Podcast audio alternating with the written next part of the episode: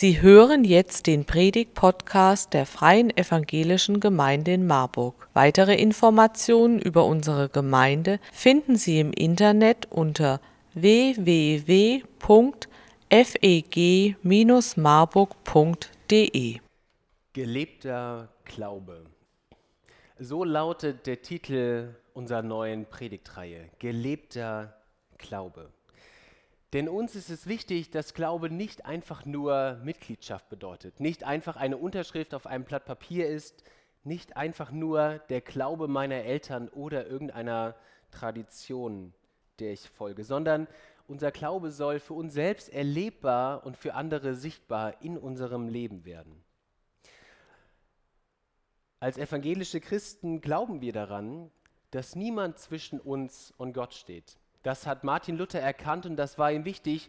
Zwischen mir und Gott steht nur Jesus Christus als Vermittler. Du selbst, ich selbst darf die Bibel in die Hand nehmen und darin lesen. Du selbst, ich selbst darf beten. Ich darf Dinge verstehen und Fragen stellen.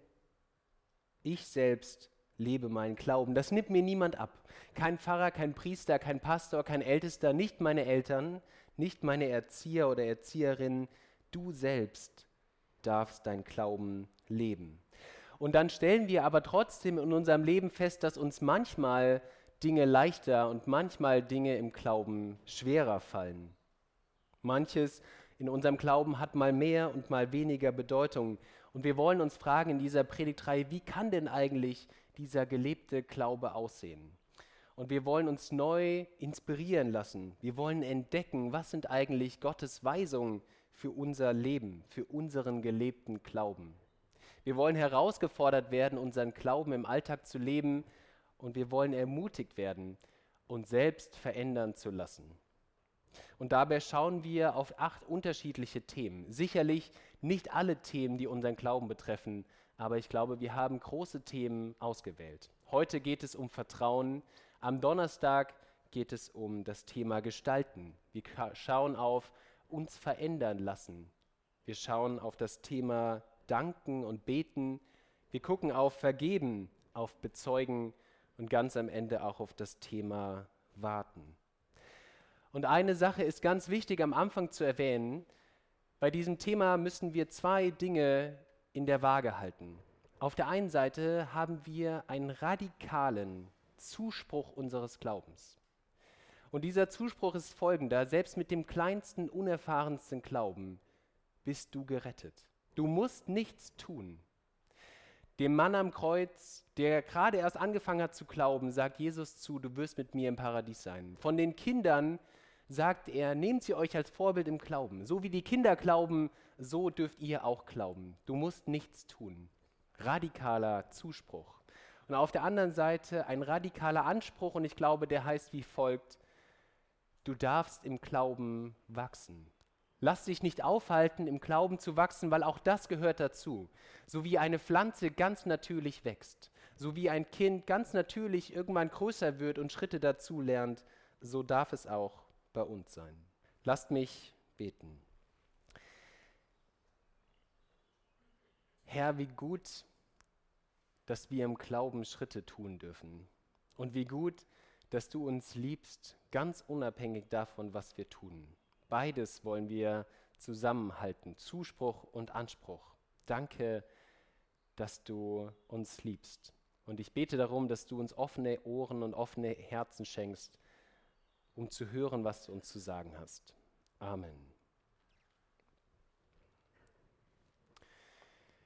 Wir starten mit der Predigt zum Thema Vertrauen und ich glaube, das ist gut so, weil aus meiner Sicht fasst kein anderes Wort so gut zusammen, was Glaube bedeutet.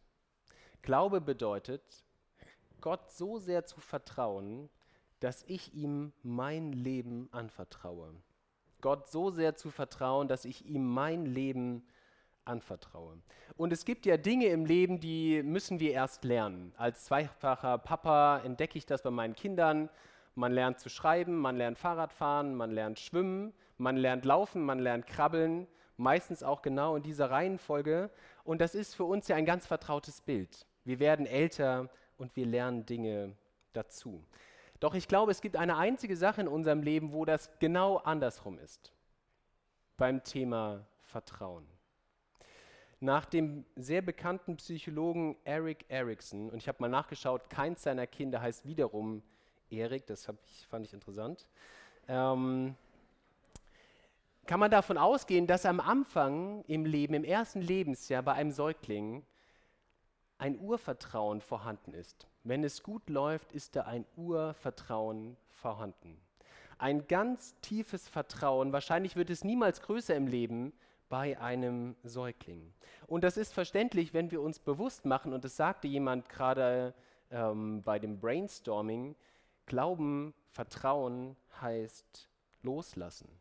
Vertrauen heißt, sich jemandem anderem auszuliefern, zu sagen, ich habe es selbst nicht mehr in der Hand. Und deswegen ist es für uns auch so schmerzhaft, wenn unser Vertrauen verletzt wird, weil wir merken, wir haben uns jemand anderem anvertraut.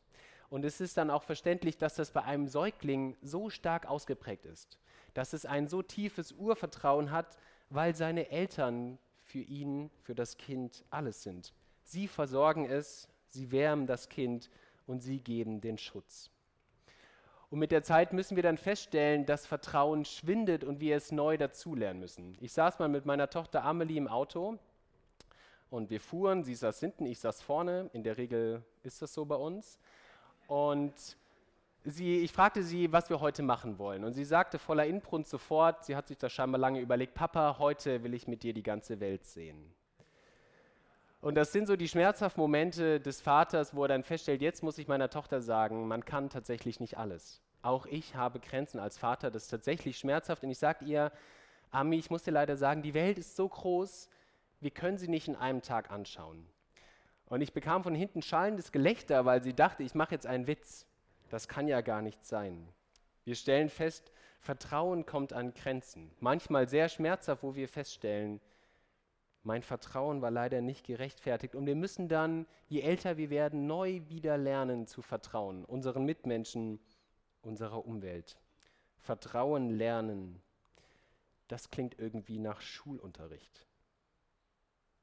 Apropos Unterricht, wenn ich mir Jesus so anschaue und seine Jünger ihn ja Lehrer oder Meister nennen, dann hat das irgendwie auch was von Unterricht. So wie das Jesus mit seinen Jüngern unterwegs ist und ihnen beibringt, Schritt für Schritt, was bedeutet eigentlich Glaube? Was bedeutet Nachfolge? Und mir ist aufgefallen, dass es bestimmte Orte bei Jesus gibt, wo er immer wieder die gleiche Sache seinen Schülern, seinen Jüngern beibringt. So wie in einer Metall-Lehrwerkstatt es einen Ort gibt, da lerne ich Schweißen, da steht das Schweißgerät. Dann gibt es einen Ort, da äh, lerne ich das Drehen, da steht die Drehbank. Es gibt einen Ort, da steht der Fräser, da lerne ich das Fräsen. Und ganz oft gibt es dann auch einen Ort, wo Azubis wochenlang den U-Stahl feilen, aber es gibt immer einen bestimmten Ort. Und so ist das bei Jesus auch. Er läuft mit den Jüngern hoch auf den Berg und lehrt sie, still zu sein und zu beten. Er läuft mit ihnen durch die Gassen der Stadt und lehrt sie Barmherzigkeit an den Mitmenschen. Und er geht mit ihnen essen und lehrt sie etwas über Nachfolge und Gemeinschaft. Und dann gibt es genau einen Ort, aus meiner Sicht, da lehrte sie ganz besonders Vertrauen. Und das ist der See Genezareth.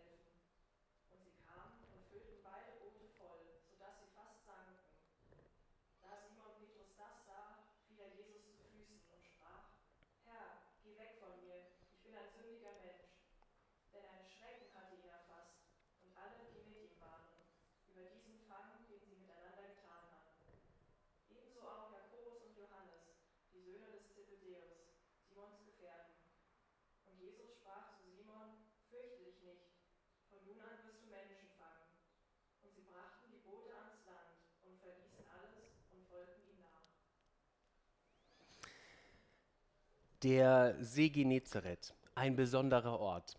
Auf der einen Seite Lebensmittelpunkt vieler Jünger von Jesus, weil sie Fischer waren. Gleichzeitig Arbeitsplatz, Wohnort, Fischtheke, Naherholungsgebiet und auf der anderen Seite der Ort, wo sie kämpfen mussten. Sie mussten dem See den Fisch erbringen, um Nahrung zu haben, um Geld zu haben und sie kämpften immer wieder mit Wind und Wellen. Und genau hier, in diesem Meer von Galiläa, ist der Trainingsplatz für Vertrauensschritte. Und ich glaube, wir erkennen ein Muster darin, in dem wie Jesus hier mit seinen Jüngern unterwegs ist. So als gäbe es einen eigenen Lehrplan, nicht festgelegt von der Kultusministerkonferenz, sondern irgendwie von Jesus selbst. Jede Trainingseinheit folgt einem bestimmten Muster und das sieht so aus. Jesus verspricht etwas, die Jünger werden herausgefordert, dann bekommen sie Angst vor Jesus, vor der Aufgabe, vor dem Ertrinken, dann geschieht ein Wunder und nach jedem Vertrauensschritt sind sie Jesus etwas näher gekommen. Die erste Trainingseinheit. Ihr habt den Text gehört. Die ganze Nacht hindurch nichts gefangen. Nicht einen Fisch, nicht einen einzigen Fisch. Vier erfahrene Fischer, zwei Boote, die ganze Nacht hindurch gearbeitet, nicht einen einzigen Fisch. Und dass man bei Tageslicht mit diesen, Fisch, mit diesen Netzen nichts fangen kann, weil die Fische es sehen, davon scheint Jesus keine Ahnung zu haben. Zugegeben, Jesus kann gut reden. Wahrscheinlich haben sie ihn in der Stadt mal reden gehört, aber von Fischen hat er keine Ahnung, denn er sagt ihnen: Fahrt noch mal raus, werft noch mal die Netze aus, so als ob es jetzt in dem See vor blinden Fischen nur so wimmelt, die kein Verständnis von Netzen haben. Und ich glaube, Petrus überlegt. Und er hört diese Worte und wir müssen uns fragen, was hat er zu verlieren? Und ich denke, was er zu verlieren hat, ist seinen Stolz, sein Ansehen, vielleicht seine Zeit. Doch in der Antwort, die Petrus gibt, erkennen wir schon den Vertrauensschritt. Da sagt er in Lukas 5, Vers 5, Meister, wir haben die ganze Nacht gearbeitet und nichts gefangen. Und hier entscheidet sich, wohin er geht. Und er sagt, aber auf dein Wort hin will ich die Netze auswerfen. Ich vertraue dir, Jesus, auch wenn es allen widerspricht, was ich weiß. Ich vertraue dir, Jesus, auch wenn ich vollkommen erschöpft bin. Ich vertraue dir, Jesus, auch wenn ich vollkommen frustriert von der Nacht bin. Ich vertraue dir, Jesus, auch wenn ich es nicht verstehe. Auf dein Wort hin will ich wieder rausfahren. Und die Netze reißen unter der Last. Die beiden Schiffe drohen unterzugehen und dann bekommt Petrus Angst, weil er erkennt, so wie du bist, Jesus, so bin ich nicht. Wenn ich dich anschaue, wird mir bewusst, dass ich selbst ein Sünder bin und ich ertrage es nicht. Geh weg von mir, ich ertrage es nicht. Doch Jesus schickt ihn nicht weg, sondern er sagt nach diesem kleinen Vertrauensschritt, folgt direkt der nächste große Vertrauensschritt. Er sagt zu ihnen allen, kommt mit. Lasst den Fang des Jahrhunderts einfach liegen. Lasst ihn in der Sonne liegen und der Fisch wird verrotten, vielleicht wird er auch geklaut. Lasst ihn liegen. Lasst eure Boote zurück. Lasst eure Familien zurück. Lasst alles zurück, was euer Leben zuvor ausgemacht hat. Denn wir gehen jetzt Menschen fischen. Und sie wagen nach dem ersten kleinen Schritt auch direkt einen zweiten großen Vertrauensschritt.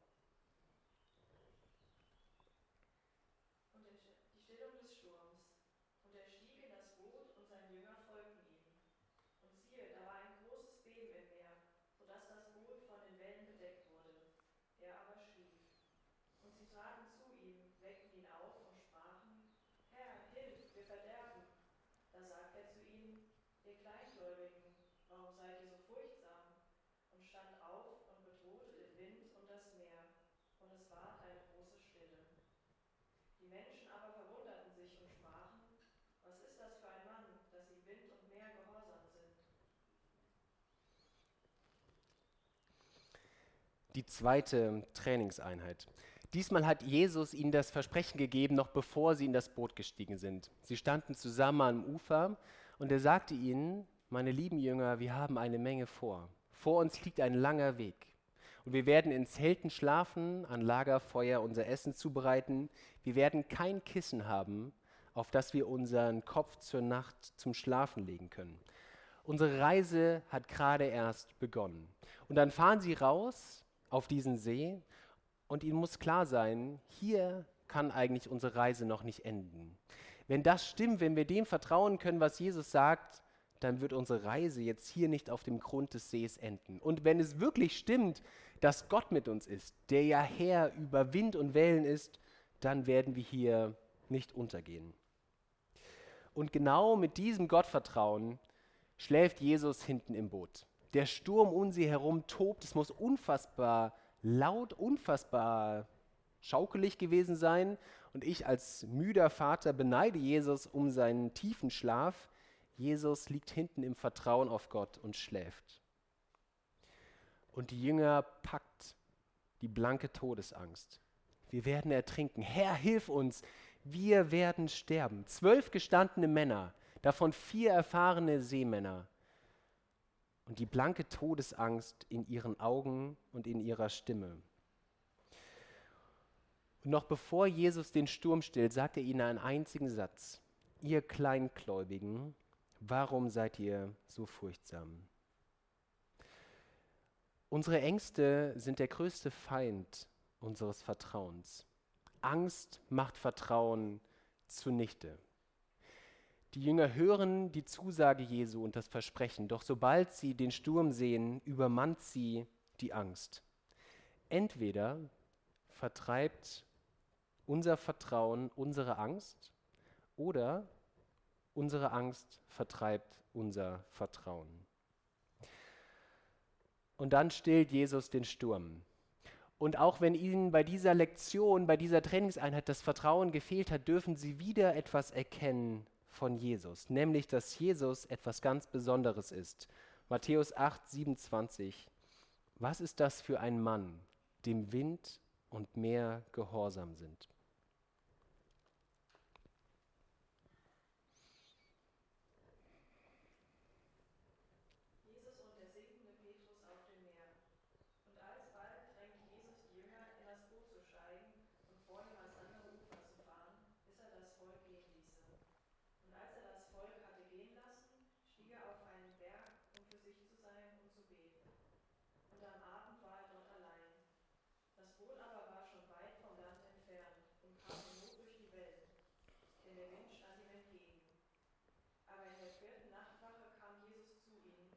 often they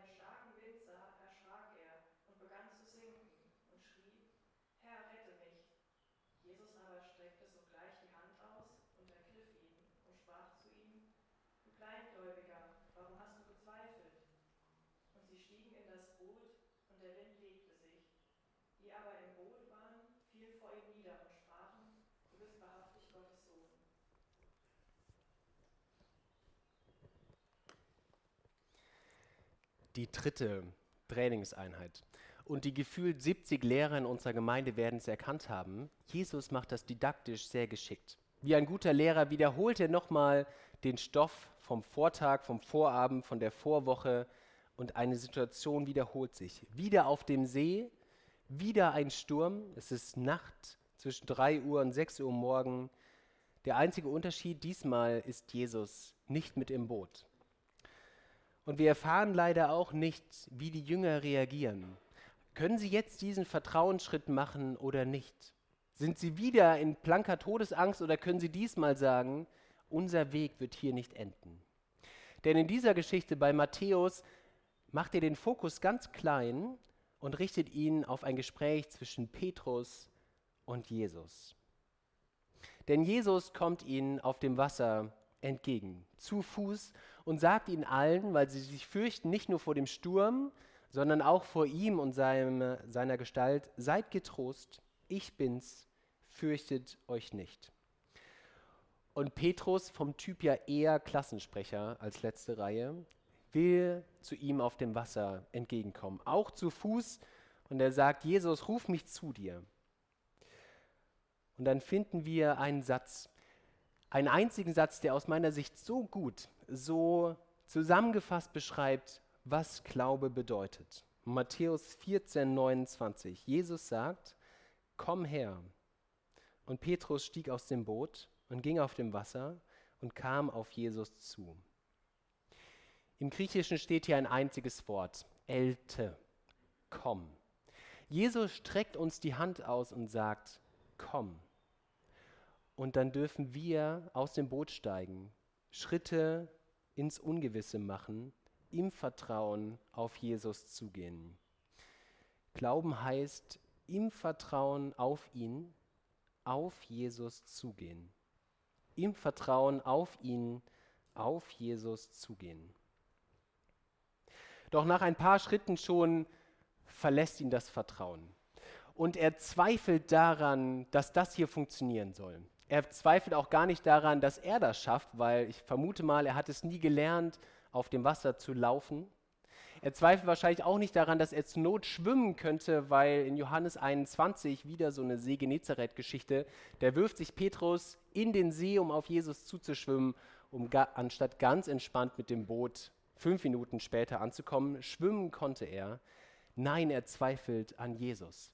Er zweifelt daran, dass Jesus ihn über Wasser halten wird. Mit dem Blick auf die hohen Wellen denkt er, Jesus schafft das nicht. Ich werde untergehen. Und wieder steht am Ende eine Erkenntnis. Du bist wahrhaftig Gottes Sohn.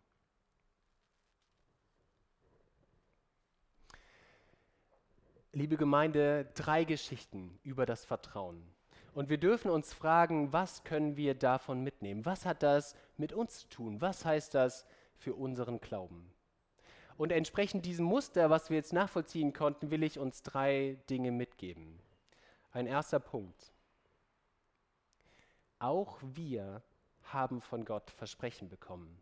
Auch wir haben von Gott Zusagen bekommen. Diese Zusagen sind folgendes nicht. Er hat uns nicht zugesagt, du wirst irgendwann mal Porsche fahren. Er hat uns nicht zugesagt, du wirst dich nicht mit Corona anstecken. Er hat uns nicht zugesagt, du wirst nicht irgendwann einen geliebten Menschen beerdigen. All das nicht. Doch das, was er uns zusagt, ist folgendes. Er sagt uns bedingungslos zu, du bist geliebt. Er sagt uns bedingungslos zu, ich bin bei dir. Er sagt uns bedingungslos zu, ich habe dich errettet.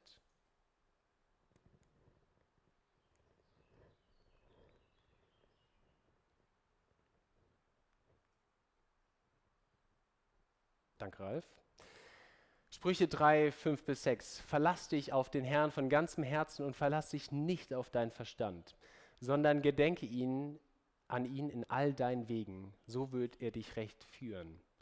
Jesaja 26, Vers 4. Darum verlasst euch auf den Herrn immer da, denn Gott der Herr ist ein Fels ewiglich. Matthäus 28, 20, das Ende des Missionsbefehls. Und siehe, ich bin bei euch alle Tage bis an der Weltende. Eine kleine Auswahl an Versprechen, die Jesus uns gibt.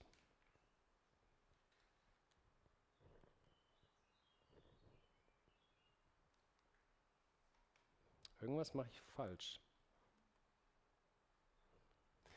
Eine zweite Sache, die wir mitnehmen dürfen. Wir werden zu Vertrauensschritten herausgefordert.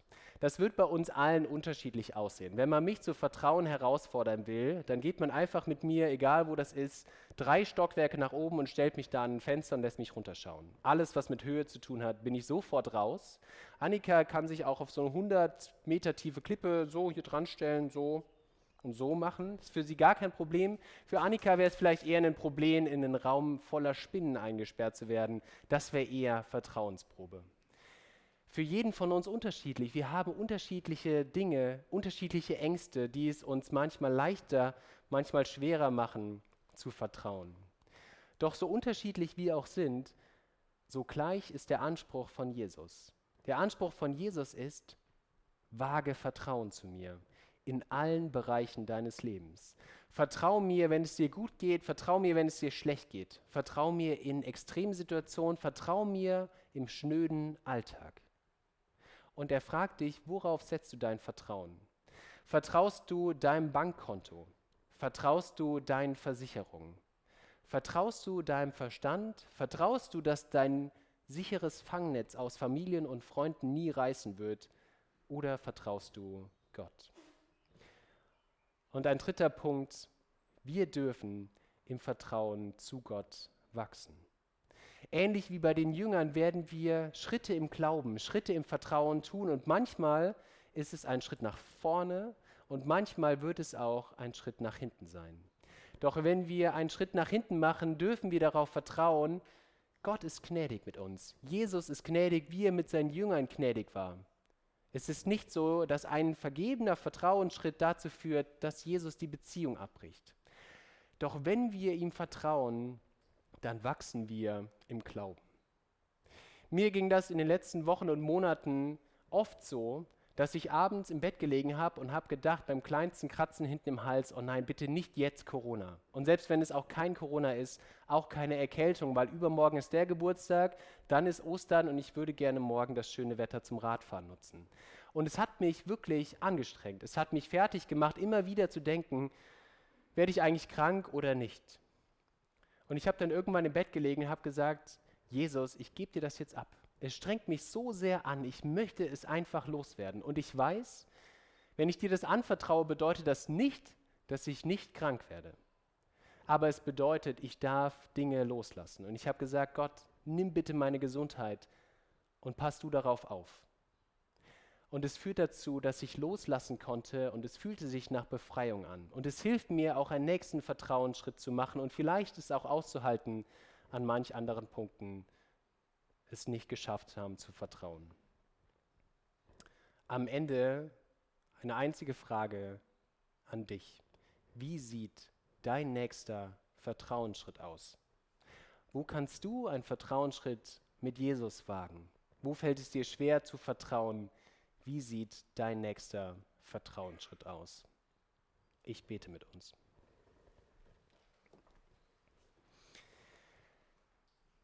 Herr, Du siehst die Momente in unserem Leben, die Situationen, wo es uns schwerfällt zu vertrauen. Anderen Menschen zu vertrauen und selbst zu vertrauen, aber auch dir zu vertrauen. Und zeige uns, wo wir einen nächsten Schritt im Vertrauen gehen können. Gib uns Kraft dafür. Gib uns Verständnis. Führe uns in unseren kleinen, zaghaften Schritten zu immer mehr Vertrauen. Amen.